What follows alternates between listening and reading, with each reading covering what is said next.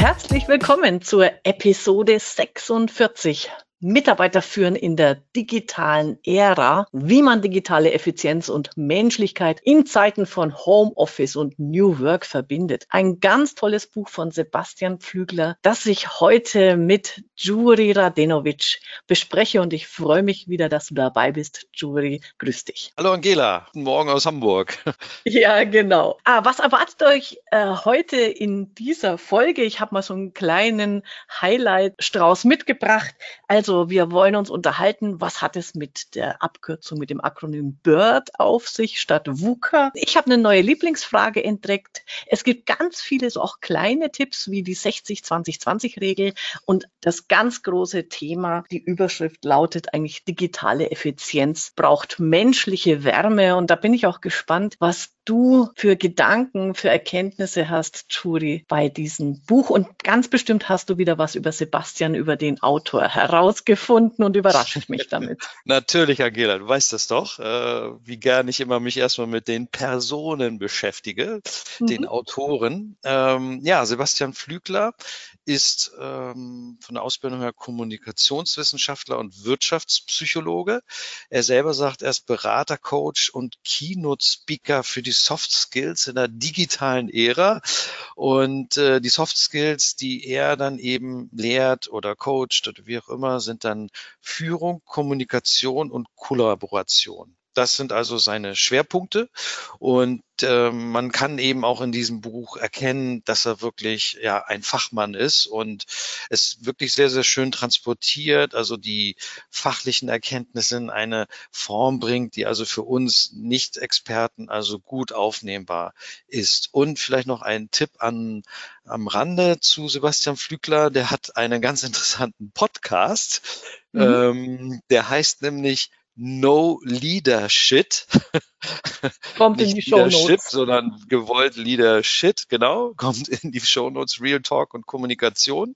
Und in der Vorbereitung auf unseren Podcast habe ich mir nämlich dann einen Podcast angehört mit einem von uns sehr geschätzten Autor, den wir hier auch schon besprochen haben, Nico Rose und sein Buch Führen mit Sinn. Die beiden haben einen Podcast gemacht, der auch wirklich sehr interessant ist, sehr kurzweilig, sehr gut. Und du hast es schon gesagt, kommt auch nochmal in die Show Notes. Also ein, ja, ein interessanter Autor, junger Autor und ich glaube, das passt auch gut zu dem Thema, dass das eben so ein junger Autor ist. Ich glaube, Anfang 30 ist ja. der, dass der also mittendrin ist in dieser digitalen Ära und selber dann eben sowas wie ein Digital Native auch ist und wir im Grunde auch von ihm so ein bisschen digitale Welt erklären lassen können. Genau, wir zwei alten Hasen hier. Genau. und ähm, also ich habe es noch nicht gelesen, aber das ist auch mit auf meiner Leseliste ist natürlich ein, das zweite Buch, das er geschrieben hat. Also es ist das erste, das jetzige ist das zweite, was wir besprochen, nämlich ähm, Kommunikation in der digitalen Ära. Da bin ich auch schon sehr gespannt. Also auch das können wir an der Stelle auch ungelesen schon empfehlen. Auf das jeden könnt Fall. ihr unbedingt auch noch lesen. Super. So, also wie gesagt, dieses, dieser Tenor, digitale Effizienz braucht menschliche Wärme. Das ist eigentlich für mich mal die wichtigste Erkenntnis auch äh, aus dem Buch. Was ich ziemlich gut fand, damit steigt er auch am Anfang ein. Also dieser Begriff VUCA World ist, ist vielen bekannt. Also, aber ich hatte auch selber immer Schwierigkeiten allein mit diesen Begrifflichkeiten. Volatilität kann man ja alles kaum aussprechen. Unsicherheit, das ist das Einfachste. Komplexität und Ambivalenz oder Ambiguität, wie es dann immer so schön heißt. Und er hat ein anderes Akronym, nämlich BIRD, B-I-R-D. Und das trifft eigentlich die heutige Welt viel besser. Und an dem zeigt er dann auch auf, wie wir uns als Führungskräfte mit unseren Mitarbeitern entwickeln können in der virtuellen Welt. Und das erste, das B steht für Beschleunigung. Und ich weiß nicht, wie du das erlebst bei dir ähm, in der Kanzlei, äh, Jury. Also um uns herum ist ja ein, ein Tempo, was einem äh, wirklich schwurbelig und schwindelig macht. Ja, und, das ähm, kann ich nur bestätigen. Ja. Ich bin ja jetzt seit muss man selber überlegen, seit 1999 selbstständiger Steuerberater.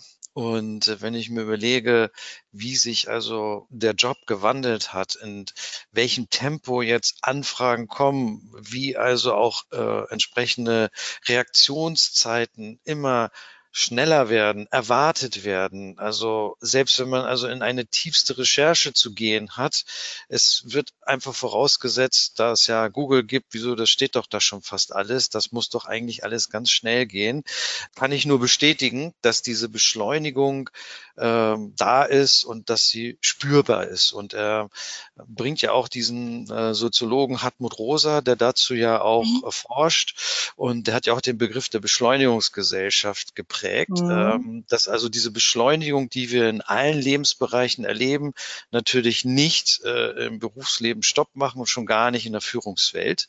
Und das haben wir erstmal eben als Führungskräfte oder auch äh, ja, äh, ja, Personen in verantwortungsvollen Positionen zu bedenken dass eben die Beschleunigung auch eben diesen Druck auf uns ausübt. Und dem haben wir natürlich äh, zu entsprechen. Und dafür gibt er uns verschiedene Tools an die Hand, wie wir damit umgehen können. Einen Tipp, den er an der Stelle gibt, den ich ziemlich äh, gut finde, weil ich mich da auch wieder selber ertappt hat. Also er spricht ja auch davon, äh, in der virtuellen Welt oder in dieser ja, digitalen Welt, äh, es gibt synchrone Kommunikation und asynchrone Kommunikation. Das heißt, synchron ist, wir reden jetzt miteinander, können aufeinander reagieren und ähm, das normale Gespräch. Asynchron bedeutet, ich schicke dir eine Mail und dann kannst du entscheiden, wann du mir antwortest. Und er schreibt, und ich, ich bin echt so ein Mensch, wir überfrachten die asynchrone Kommunikation mit synchronen Erwartungen. Das ja. heißt, ich schicke ich schick dir eine Mail oder eine WhatsApp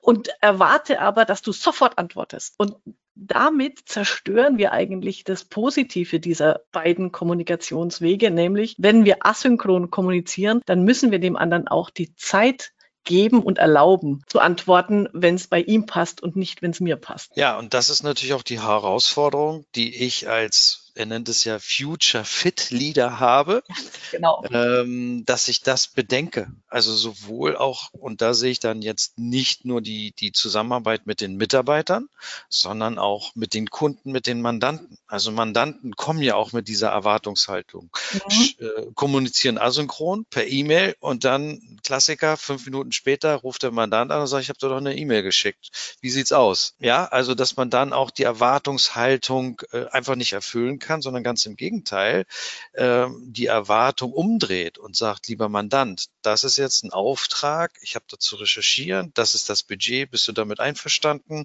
Und dann kann ich auch loslegen und dann auch nochmal feste Termine vereinbaren. Aber das ist in der Tat also ein ganz, eine ganz große Herausforderung.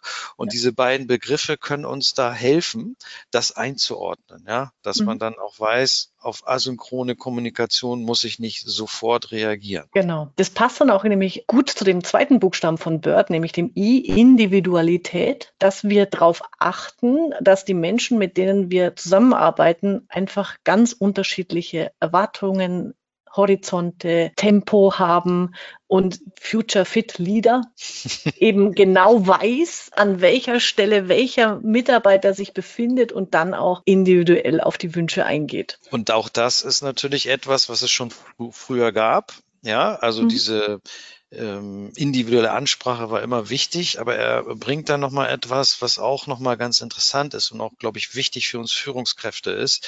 Ähm, die äh, digitale Zusammenarbeit hat einen Lupeneffekt. Mhm. Also das, was in der Vergangenheit schon da war und gut war, das wird auch in der digitalen, im digitalen Raum gut funktionieren. Oder das, was nicht so gut funktioniert hat, wird auch im digitalen Raum nicht so gut funktionieren.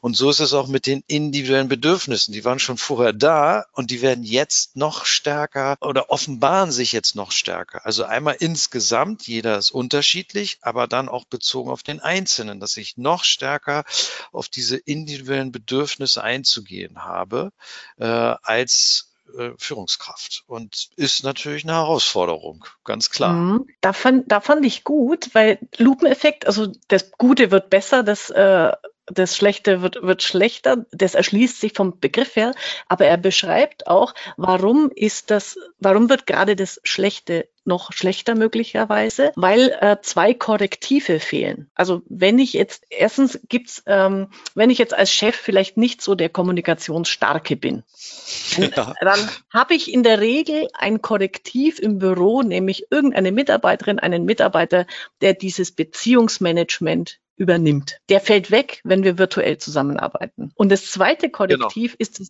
organisationelle hoppala, weiß nicht, ob das das richtige Adjektiv ist. Auf jeden Fall. Ähm, Richtig. Genau, genau. Nämlich, dass, dass Mitarbeiter, wenn die im Büro zusammenarbeiten, sehr wohl immer auch auf sich achten. Also die machen Pausen zusammen. Äh, wenn die mitkriegen, hey, komm, äh, du, du bist jetzt hier mal ein bisschen zu sehr gestresst, atme mal durch. Die unterstützen sich oder auch durch die festgelegten Pausen und solche Dinge. Auch dieses Kollektiv fällt weg, wenn wir im Homeoffice sind. Und deswegen dieser Lupeneffekt, dass dann eben äh, negative Effekte auftreten können. Genau, genau. Ja, vielleicht noch was zur Strukturierung des Buches. Er fängt ja mhm. an eben mit einem Kapitel, das heißt Führung ist wie Wasser. Also mhm. ne, die, in der digitalen Ära verändert sich die Form, aber der Kern bleibt gleich. Auch das finde ich nochmal gut. Ja. Das erinnert mich auch nochmal so ein bisschen an Henry Minzberg, der gesagt hat, es gibt bestimmte Dinge, die bleiben über Jahrhunderte gleich, wie zum Beispiel der Knopf am Hemd, den gibt es seit dem 12. Jahrhundert. Und so ist es also auch mit der Zusammenarbeit. Ja, es gibt bestimmte Prinzipien, die sollte man weiterhin bedenken und die ändern sich auch nicht im digitalen Raum. Vielleicht ganz kurz, damit wir das Bird durchhaben und dann gehen wir wieder in die einzelnen Kapitel, ja. nicht, dass die Hörer jetzt nicht mehr mitdenken können, weil sie noch auf R und D warten. okay. Äh, also R äh, bedeutet Reichweitenminimierung. Schönes Kapitel, wobei da habe ich dann ähm, ein paar Stellen so meine Zweifel gehabt. Ähm, er meint damit, Kontrolle ist gut. Nee, nee, Vertrauen ist gut, Kontrolle ist, ähm, er sagt, äh, ist überflüssig. Oder wie sagt er? Das habe ich jetzt vergessen. Das habe ich jetzt leider ja. auch nicht, nicht aber, ganz drauf. Also aber eben im, Vertrauen im Prinzip, ist besser. Kontrolle ja, genau, ist gut, also, Vertrauen ist besser oder irgend sowas. Ja, jedenfalls, er, er plädiert für ein Minimum an Kontrolle. In, in Hinblick darauf, das verstehe ich natürlich, äh, zu sagen, gerade wenn die Mitarbeiter im Homeoffice sind, dann ist jetzt, äh, dann kann man ja nur den, den, das Ergebnis kontrollieren und nicht mehr den Weg dahin. Und das ist auch sein Credo, nur das Ergebnis zu kontrollieren und nicht den Weg. Da bin ich ein bisschen im Zweifel, ob das funktioniert in der Praxis. Das stimme ich dir zu und sehe es auch so, denn wenn ich erst beim Ergebnis, das mir geliefert wird, kontrolliere,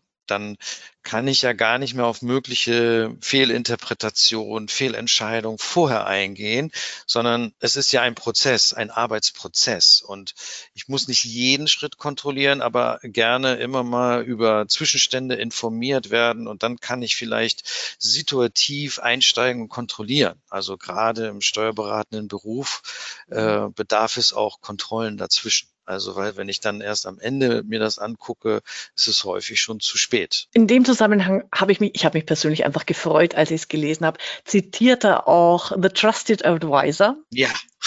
auch da haben wir hier bei den Leseoptimisten schon im Podcast übers Buch gehabt, äh, nämlich die Vertrauensformel aus, aus dem Buch. Das führt jetzt hier zu weit, die, die äh, im Detail zu erzählen. Aber ich fand es gut, dass auch der Sebastian äh, David Meister und Charles Green kennt und gelesen hat. Und das ja gerade auch ein Zeichen unserer Berufssparte ist, wie, wie wichtig Vertrauen ist. Ja, wir sind ja ein beratender Beruf und die Mandanten vertrauen uns ja. Deswegen ist auch eben dieses Kapitel Vertrauen ebenso wichtig in unserem, in unserer Profession sowieso. Und ich fand es ganz schön, dass eben, so wie du sagtest, der Sebastian Flügler also etwas aus unserer Branche in sein Buch übernommen hat. Also, dass wir im mhm. Grunde genommen sowas wie der Standard sind, was Vertrauen angeht im Beruf. Ja. Oder sein äh, an der Stelle, wo ich echt gelacht habe, also natürlich, ähm, und in, in Homeoffice-Zeiten muss man eine andere Form von Kontrolle finden, weil äh, er, ja. er spricht auch einmal von äh, Eyeball-Management, funktioniert nicht mehr. Das fand ich, den Begriff ich, ja. fand ich gut. Mal ne? kurz reingucken, Motto, was macht der Kollege eigentlich? Äh, spielt er irgendwie rum an seinem Handy genau. oder nicht? Äh, das, das ist vorbei. Kann ich nicht mehr ja, kontrollieren. Genau. Also, auch diese, diese, obwohl das war, das stimmt im Büro auch schon nicht, ja. Obwohl, ich kann ja eine Drohne vor sein, ne, vor sein Haus stellen, ne? Das hattest du ja noch erwähnt. Genau, das war da, da, da gibt es anscheinend irgendwo einen ganz netten Cartoon, wo die, äh, wo die Drohne vor, vor dem Fenster eines Mitarbeiters im Homeoffice herumfliegt und dann kommt die Frau ins, in, in dieses Zimmer und sagt, du Schatzi, äh, wenn dein Chef fertig ist mit Kontrollieren, dann hätte ich auch was mit dir zu besprechen. Genau, das ist dann also Eyeball Management im Homeoffice.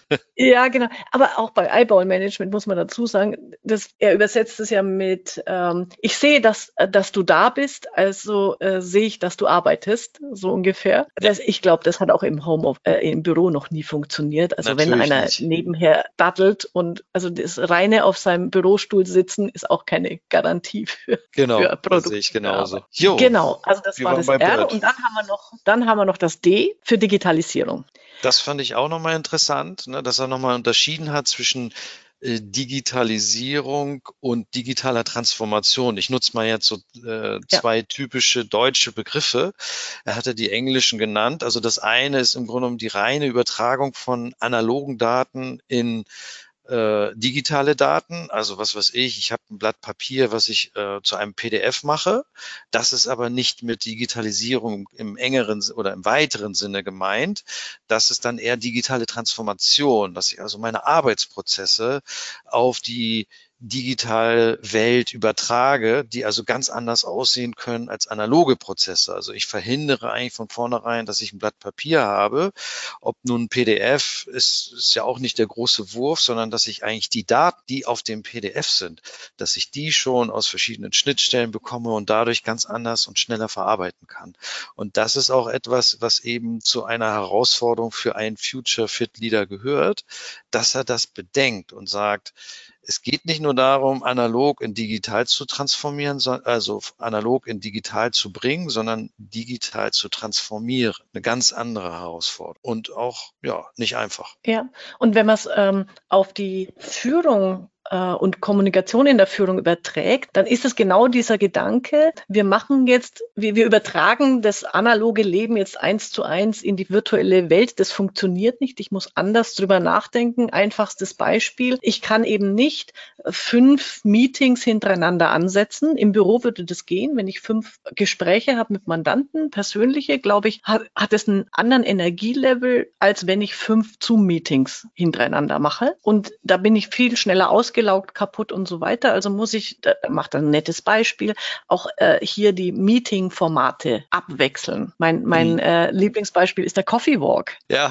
den habe ich jetzt noch nicht praktiziert, aber kannst du ja gerne erzählen, was er sagt zum Coffee ja, Walk. Also du bist ja ein Fan von sowas. Bitte mach das mal mit deinen Mitarbeitern und äh, berichte mir, wie das gefällt, nämlich, dass man sein Daily Stand-up nicht eben in einem Zoom-Meeting macht, sondern jeder nimmt sich einen Kaffee, geht um, aus dem Haus raus, um einen Block, äh, hat einfach sein Handy dabei und, und äh, Ohrstöpsel und ihr bes man bespricht beim Spazierengehen. Das meint er mit Coffee Walk. Ich kann es ja meiner nächsten Mitarbeitersitzung vorschlagen. Wie ich dir sagte, haben wir ja einmal pro Woche immer einen Jour fix am Mittwoch morgen. Kann ich ja mal ja. vorschlagen. Mal sehen, wie die Resonanz ist. genau vor allem wenn äh, 20 Mitarbeiter bei euch vorm Büro irgendwo äh, herumlaufen. Ja, wobei, die, die sind ja im Homeoffice, also deswegen, Aber das würde schon gehen. Ja, genau, ja, könnt ihr dann mal ausprobieren. Sehr gut. Jo, so, jetzt haben ähm, wir mal. Genau, das war so die Grundlegung, wenn man so will, auch in seinem mhm. Buch, dass da nochmal so ein paar Dinge klarstellt, was ich denke, was auch wichtig ist. Und dann ja. kommt da, ähm, ich habe es Toolkit genannt, äh, zu mhm. seinem Kapitel, das da heißt, das Prinzipienkit eines Future Fit Leaders, also Werkzeugkasten.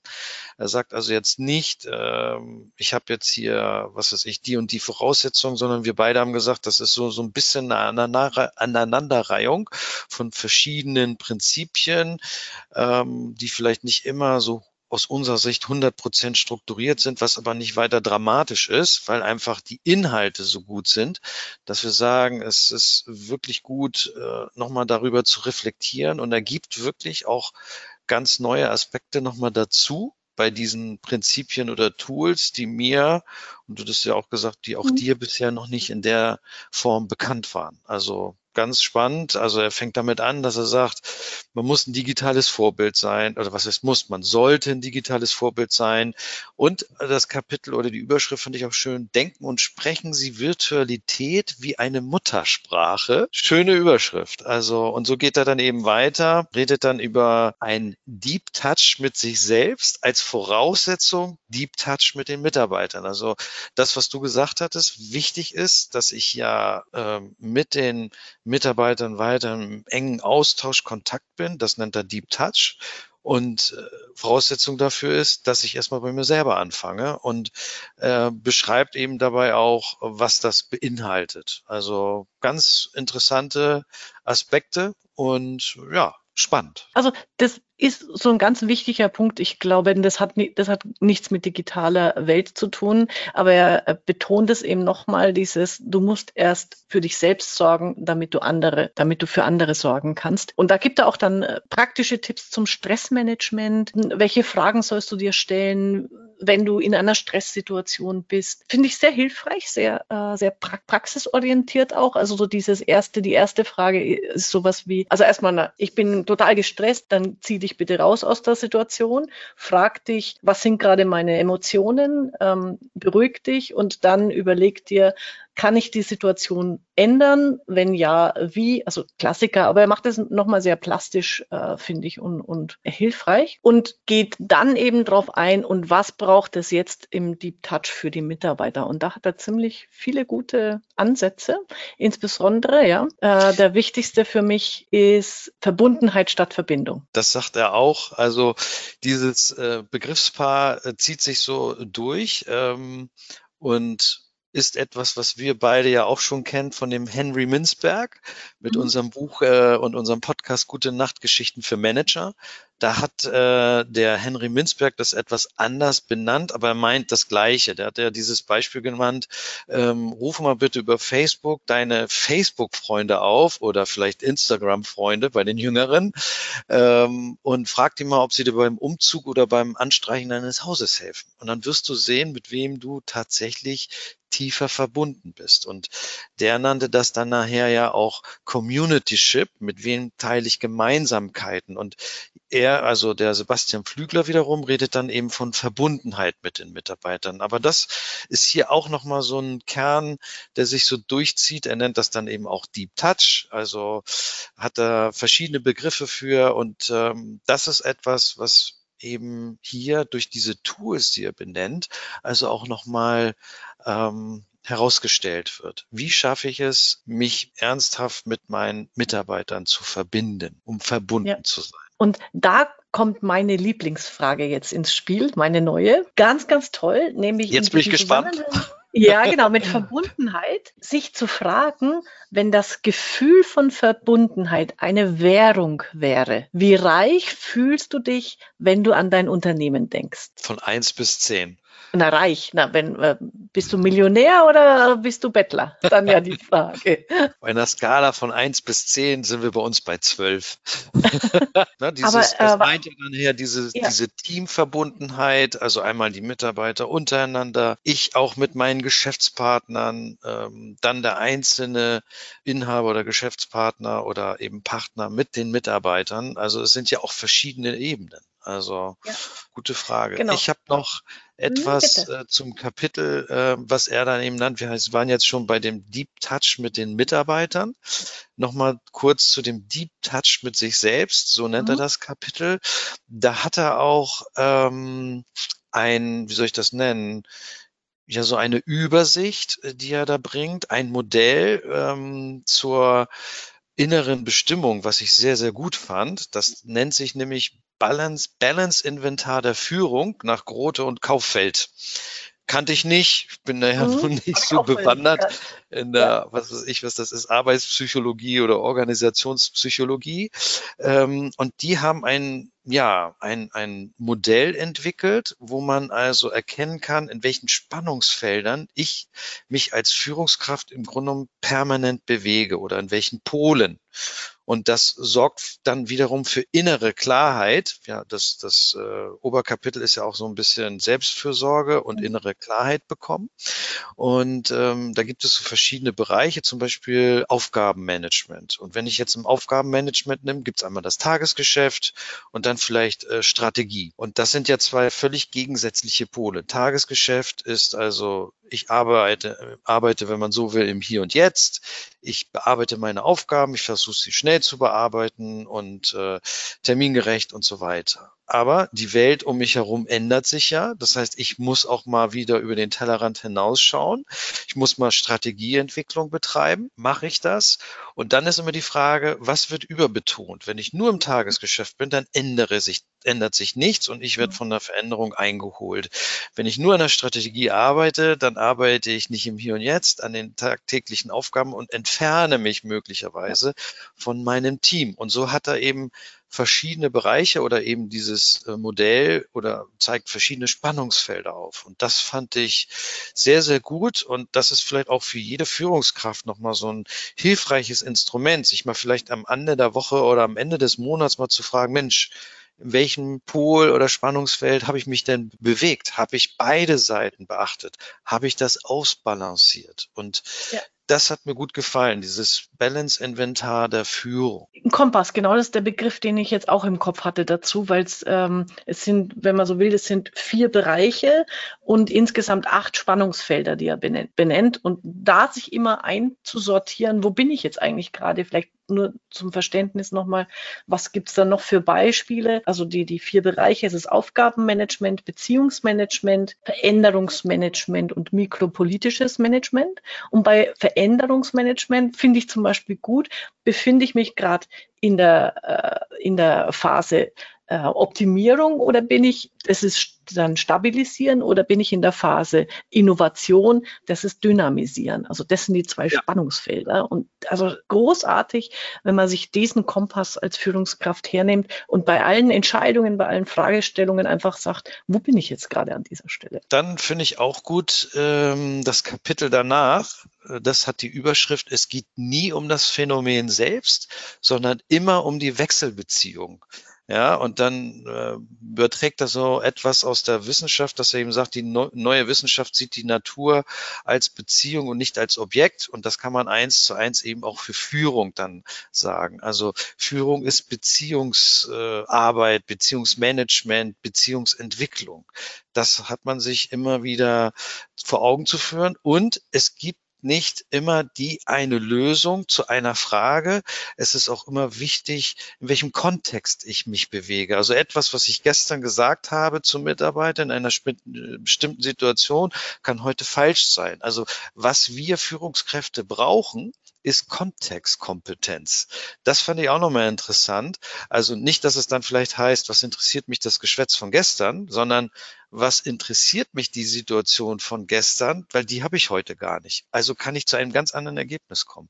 Das fand ich auch nochmal schön zur Selbstreflexion, dass ich mich immer wieder auch zu hinterfragen habe und sage, war eigentlich das Rezept von gestern so gut, dass ich es heute in dieser konkreten Situation mit diesem Kontext wieder anwenden kann? Und da wird es sicherlich äh, immer wieder die Antwort geben, nee, diesmal nicht. Das vergessen wir Führungskräfte gerne. Da schließe ich mich natürlich total mit ein. Ja, also das fand ich auch als Begriff ganz, ganz toll. Also das ist so ein Kopföffner-Begriff, Kontextkompetenz. Ja. Genau das, was du sagst, was du sagst, das muss man für sich verinnerlichen. Was für ein, was ist gerade hier an, an Einflüssen, an Wirken, in welcher Situation befinde ich mich gerade?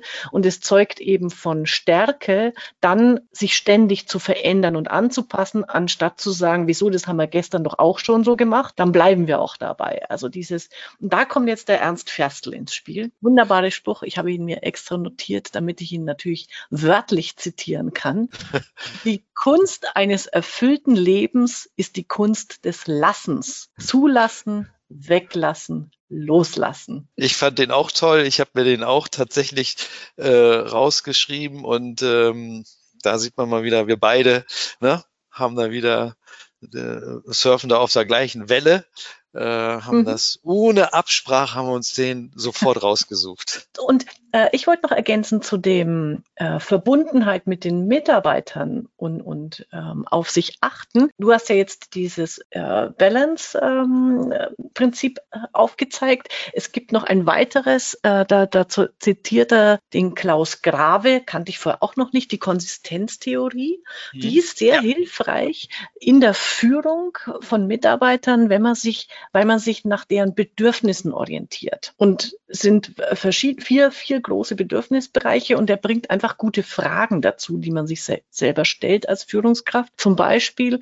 es gibt ein Grundbedürfnis nach Orientierung und Kontrolle von Menschen. Mhm. Also frage ich mich eben als Führungskraft immer wieder, wer braucht wann und wo wie viel Orientierung? Das sind wir wieder bei Individualität, jeder was ja. anderes. Äh, oder wie kann ich das Gefühl von Kontrolle zum Beispiel durch ein Mehr an Informationen äh, unterstützen? Oder ja. brauche ich weniger? Oder dann das Bedürfnis nach ähm, Selbstwertschutz und Selbstwerterhöhung. Also was braucht der Mitarbeiter gerade, damit er positiv über sich und seine Leistung denkt? Da fand ich noch einen guten Gedanken, der kommt dann zwar erst später, äh, aber gerade in diesen Verbindungen schaffen, oft denken wir dann, ja, wir verehren Erfolge und dann sind wir irgendwie an der Bar zusammen und das würde die Verbindung verschaffen, tut's natürlich auch. Aber ein wichtiger Punkt wird gerne vergessen, nämlich Verbundenheit entsteht auch durch gemeinsame Leistung. Und da sind wir wieder bei der Arbeitsorientierung, äh, zu sagen, okay, wenn ich ein Projekt super toll stemme und wir da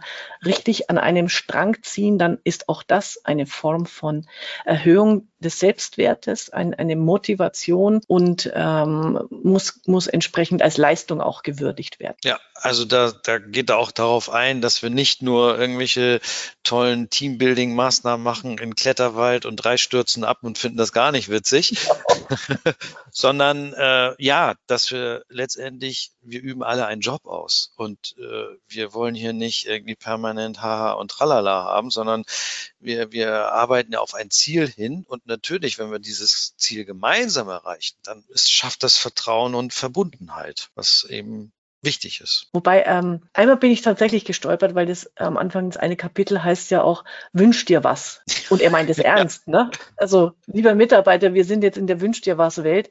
Da bin ich ja nicht so der Fan von, äh, im Sinne von, ja, natürlich äh, sollen sich die Mitarbeiter entfalten können und einen guten Job und, und sich wohlfühlen.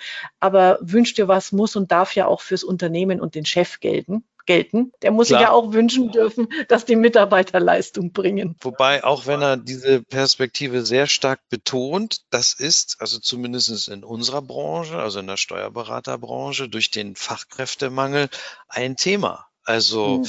es gibt äh, durchaus auch mal ähm, ja Wünsche, die so herangetragen werden, die vor ein paar Jahren sich Mitarbeiter vielleicht gar nicht getraut hätten. Also viele, viele Dinge, die also ja einfach auch ausgesprochen werden, was ja auch in Ordnung ist, aber mhm. wo es auch einige gibt, die es auch dann erfüllen können und wollen. Also was weiß ich, äh, ein Kicker im Büro oder was weiß ich, äh, solche Geschichten gibt es durchaus. Ja. Mhm. Also ist auch etwas, was eben durch die Position des Mitarbeiters, der, der die ja sich gestärkt hat, insgesamt kommen wir ja. durchaus zu diesem Wünsch dir was, auch wenn wir Führungskräfte das nicht immer so toll finden.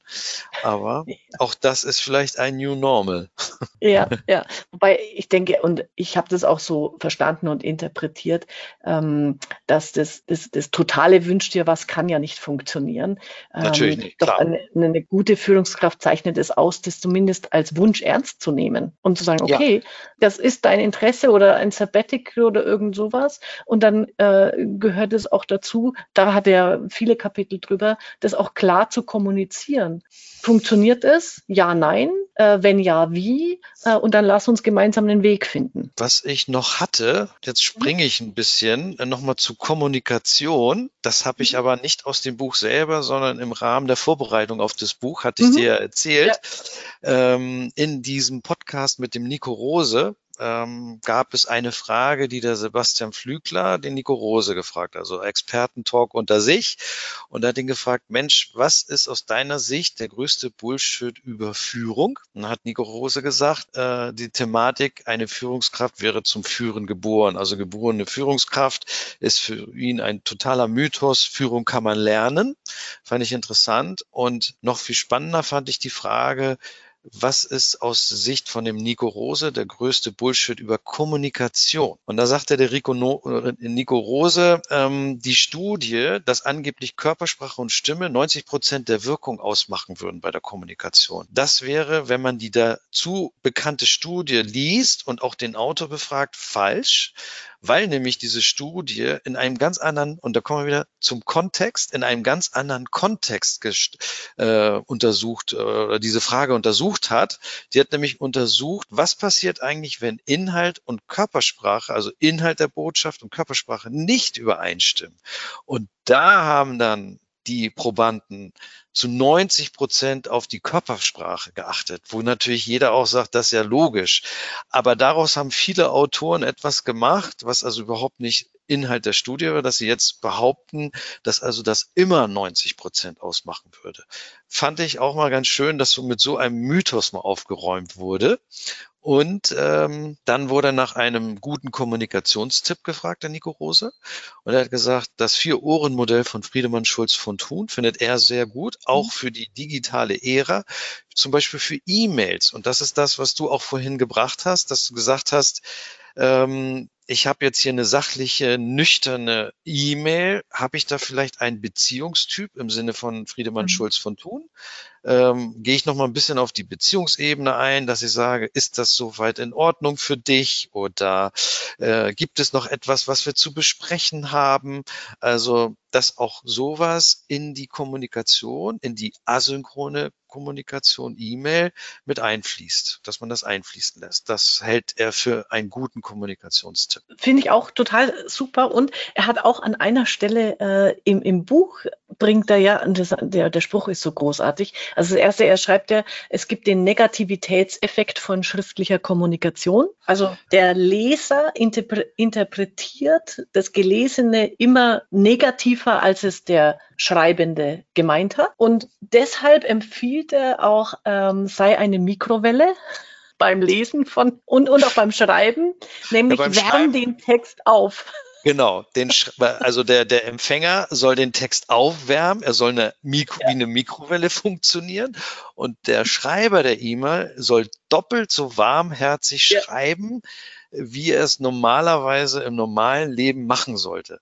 Ich muss gestehen, ich bin überhaupt nicht so ein Typ. Bei mir ist alles ziemlich nüchtern und äh, deswegen, ja. da tue ich mich mit schwer. Ja, aber ähm, das, das, oh Gott, diesmal haben wir ganz viele Podcast-Verweise im, im vorletzten oder vorvorletzten ähm, in, in Alles Idioten. Da wird nämlich wird so ein E-Mail-Beispiel gebracht von den vier äh, Farbtypen. Ich bin jetzt, ich bin ja als Gelbe, mich schockiert das tatsächlich, wenn ein E-Mail von dir kommt nach dem Motto, äh, morgen 17 Uhr passt Tschüss. Du denkst immer, was ist mit dem Jury los? Mag der mich nicht mehr? Ja. Also ich gewöhne mich zwar dran, aber es sind genau diese Befindlichkeiten, die man dann hat. Äh, und äh, in dem Zusammenhang, ich lese ja parallel auch gerade noch ein anderes Buch, das heißt Digital Body Language. Und auch da, das ist ganz großartig beschrieben.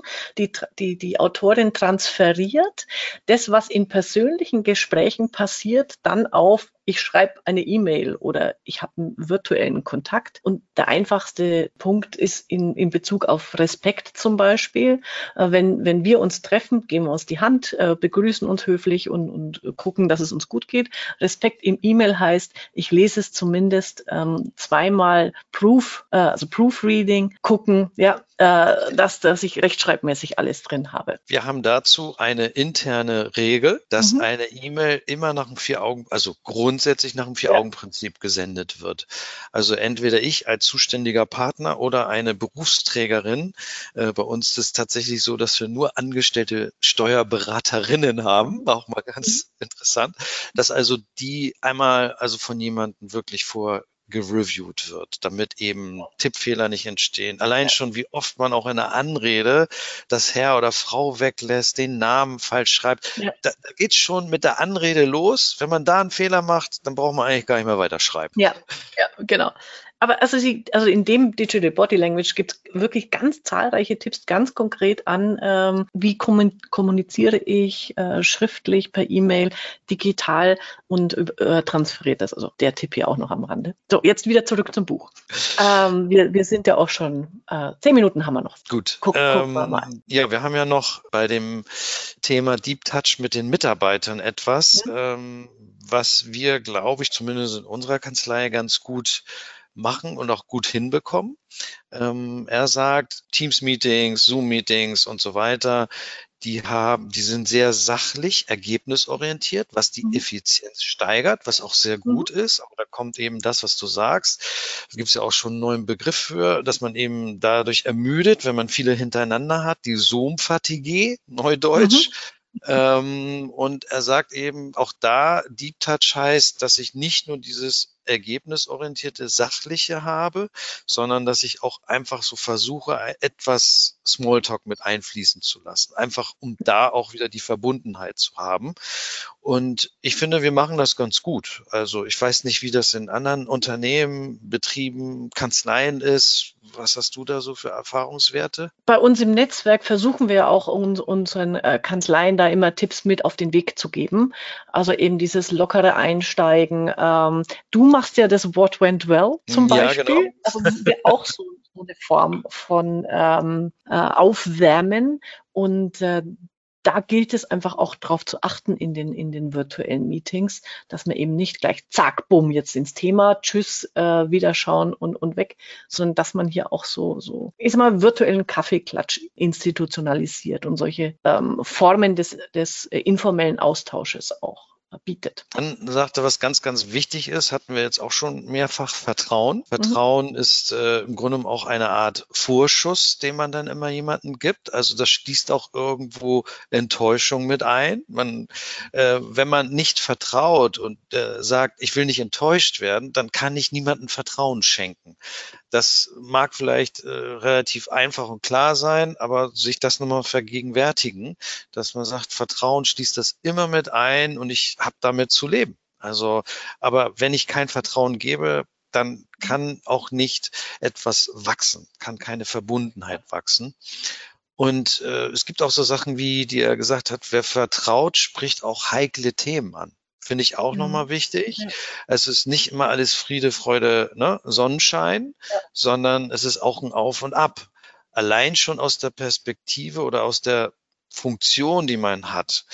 Eine ja. Führungskraft wird nie zu 100 Prozent die gleichen Interessen haben wie ein Mitarbeiter. Das beinhaltet also schon immer ein gewisses ja, ähm, Streitpotenzial oder dass da eben heikle Themen entstehen, heikle Themen entstehen.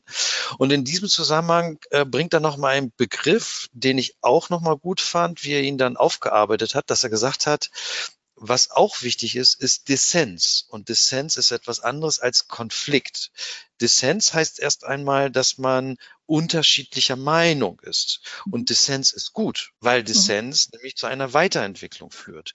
Und dessen sollte man sich auch bewusst sein. Wenn jemand eine andere Meinung vertritt, nicht sofort in die emotionale Ebene gehen und sagen, du hast mich nicht verstanden, was denn mit dir los oder wie auch immer, mhm. sondern zu sagen, okay, du hast eine andere Meinung, ich habe die, die und die Meinung und wir gucken, ob wir eben ähm, ja etwas darauf basierend aufbauen können. Und Dissens ist etwas Positives und wird von vielen auch sicherlich von mir immer mal wieder zu sehr ja als negativ erachtet, mhm. nur weil jemand vielleicht nicht meine Meinung teilt. Da hat er auch ein schönes Bild ähm, für Dissens, das hat mir gut gefallen, nämlich wenn Dissens herrscht, dann heißt es einfach erstmal nur, wir, wir sind mit unterschiedlichen Landkarten unterwegs und dann ja. hilft es nicht über die Navigation zu streiten, sondern wir müssen uns die Karte des anderen angucken und mit unserer ja. abgleichen und das ist eigentlich das richtige Bild und deswegen ist Dissens eben dieses Positive und und nicht, äh, ich bin dagegen und, und ähm, da muss man zurückhauen oder so. Genau. Wie kommt der andere, unter welchen Prämissen kommt der eigentlich zu seiner Meinung? Das ist das, was du gesagt ja. hast. Ne? Ja. Also nicht schon in die Navigation, in den Weg gehen, sondern wo ist der Ursprung bei dem? wie kommt er dazu? Und vielleicht sind ja auch meine Annahmen falsch ja. und äh, stell dann fest, oh, okay. Dann noch etwas, das äh, sicherlich auch ein Thema, was äh, auch bekannt ist, dass man im Homeoffice manchmal so das Gefühl hat, man vereinsamt. Das mhm. ist so, ne, wenn man den ganzen Tag da ist und selbst wenn man dann über Video miteinander spricht, kann es trotzdem dazu führen, weil doch dieser, ja, diese Gespräche, die man so hat im Büro, die sind anders. Ähm, und dass man einfach sich auch selber sagt, immer mal wieder doch ins Büro gehen. Und äh, da habe ich jetzt mal auch wieder einen Vorschlag an Mitarbeiter gemacht, lass uns doch mal wieder ein Full Office Day machen. Seitdem ja. Corona begonnen hat, war das Büro nicht einmal vollständig besetzt. Ja, das zumindestens, also sonst hatten wir immer eine Zweierbelegung im Büro, dass wir es vielleicht mal wieder schaffen, zumindestens pro Büro eine Person. Full Office Day. Und äh, wir haben heute Samstag und äh, nächsten Dienstag wollen ganz viele Mitarbeiter mal wieder ins Büro kommen. Gleichzeitig. Das, finde ich total gut, Full Office Day. Full Office Day, genau. Das, das passt gut, weil äh, er schreibt an irgendeiner Stelle, also dass eben der, der Wunsch von Mitarbeitern nachvollziehbarerweise immer mehr, wir wollen im Homeoffice arbeiten, äh, flexibel, äh, das Selbstbestimmte. Äh, und er sagt dann, ins Büro kommen wird ein Ich gönn mir was Tag Ja, schön. Passt gut, weil heute gönne ich mir mal ins Büro zu gehen.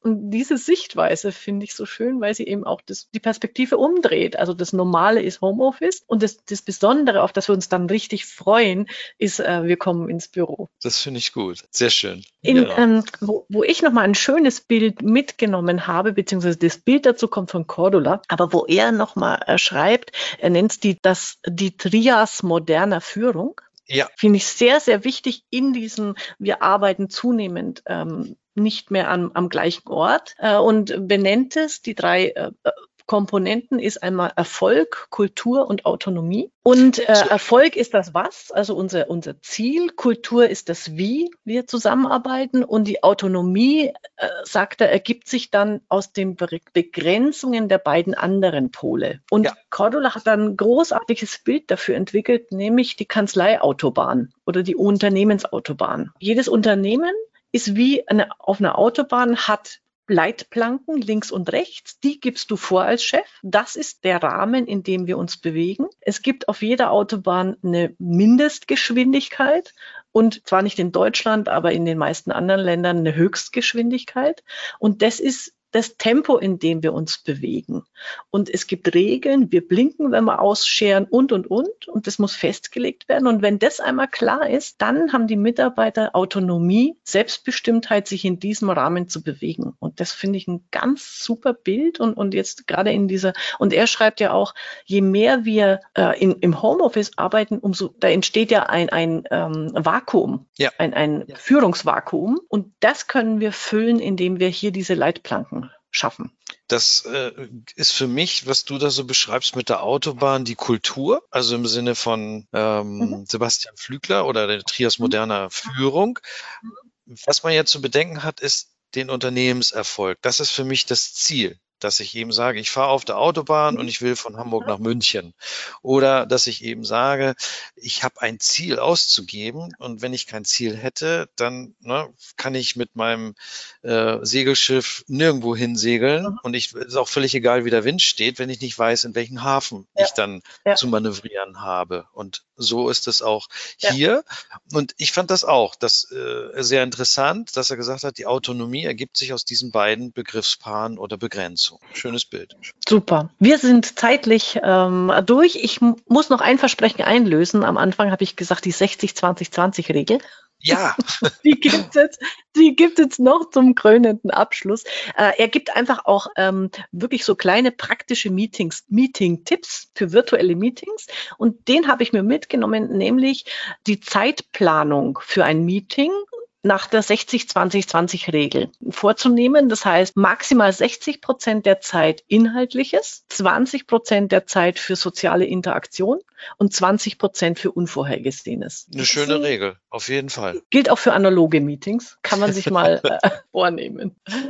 Sehr schön. Ach, sehr schön. Ähm, ja, also lest das Buch.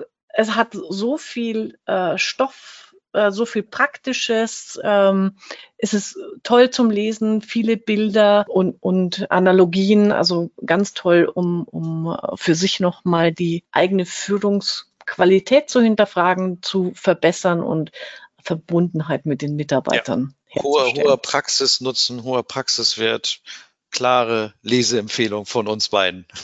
Genau, alles klar. Super, Turi. Dann sage ich danke. Gut, Danke auch. Bis zum nächsten Buch. Bis zum nächsten Buch, genau. Also, tschüss. Ciao.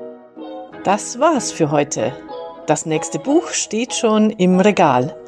Auf Wiederhören bei der Leseoptimistin.